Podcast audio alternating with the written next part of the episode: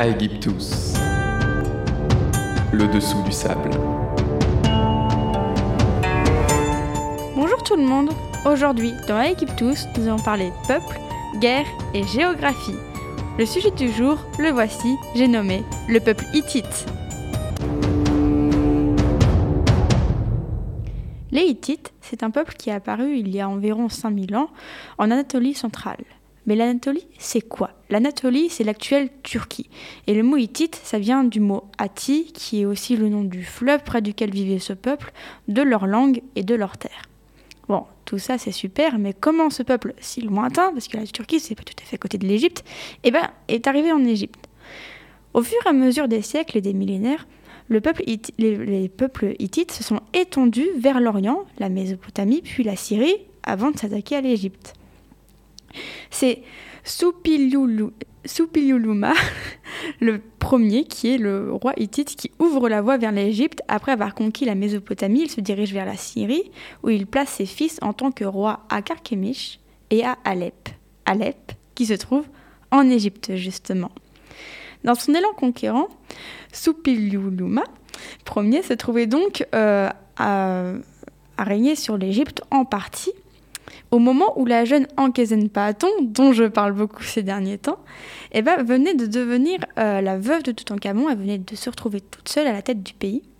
Et donc un prince hittite est envoyé euh, dans le but d'un mariage, mais il est assassiné en chemin, entraînant une guerre qui s'étalera sur 75 ans.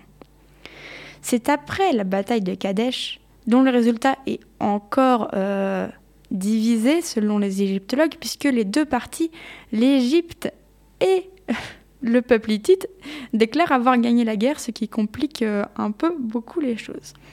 C'est donc Ramsès II qui, donc a dirigé le côté égyptien euh, lors, de, cette guerre. Et ça ne facilite pas grand-chose euh, que les deux parties déclarent gagner. Et donc les relations entre les deux parties s'apaisent au fur et à mesure, mais ils ne deviennent pas les meilleurs copains du monde pour autant. Mais les Hittites, c'est pas seulement un peuple conquérant qui s'est étalé euh, géographiquement au fil, du temps, euh, parce que tout comme la majorité des peuples antiques de l'époque, ils croient en de nombreux dieux, notamment les dieux de la guerre, hein, bien sûr, mais également euh, Teshub, le dieu de l'orage, ou encore Arina, la déesse du soleil. C'est également très rare d'ailleurs d'avoir une déesse du soleil, en général c'est un dieu.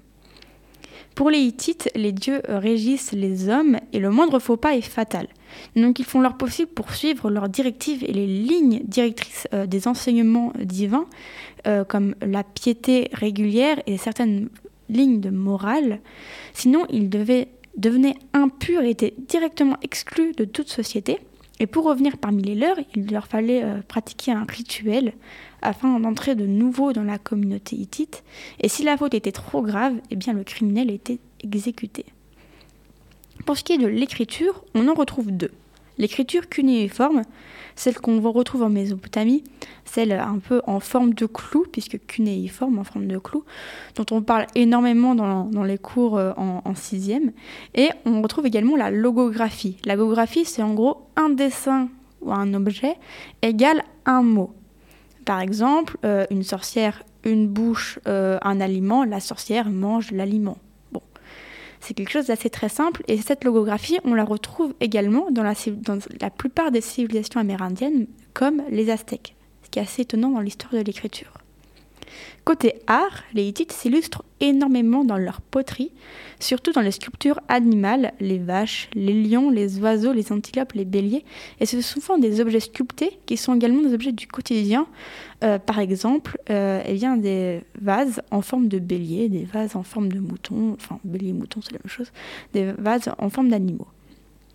Autre domaine de prédilection, et pas des moindres, les Hittites sont d'excellents métallurgistes. L'or, l'argent, le fer, le bronze, le cuivre, leurs statues euh, resplendissent depuis plus de 4000 ans. Euh, les Hittites sont extrêmement doués euh, avec les métaux et sculptent leurs rois, bien entendu, mais aussi des dieux et, ou des animaux. Leurs statues sont en métaux précieux, très précieux, et ils ont également une autre technique. Ils incrustent les métaux de pierre comme le quartz ou le cristal de roche. En revanche, au fil du temps, leur style de sculpture euh, de pierre, dans la pierre, dans la roche, se rapproche de plus en plus de celui des Égyptiens. Les personnages sont de trois quarts face et ils commencent à faire des sphinx et des obélisques. Entre le 14e et le 13e siècle avant Jésus-Christ, les Hittites subissent euh, de nombreuses défaites militaires et suivies de plusieurs épidémies et encore d'une grande sécheresse. Donc les pays soumis par les Hittites s'émancipent petit à petit, le territoire rétrécit par conséquent, et au fur et à mesure, plus le territoire s'amenuise ainsi que les populations qui meurent à cause de la sécheresse, des épidémies ou des guerres, eh bien, il ne reste plus qu'un tout petit royaume et enfin un ensemble de petites cités-États gouvernés par des princes un peu éparpillés partout. Et finalement, c'est l'empire assyrien qui, euh, qui, va annexer complètement euh, les terres hittites et les hittites disparaissent. C'était un empire solaire, une civilisation de métal et de feu. Ils ont été craints respectés, puis à leur tour, à conquis par une nouvelle civilisation.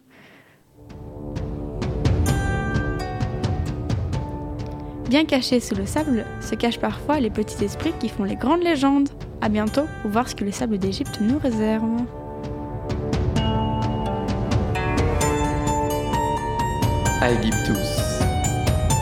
le dessous du sable.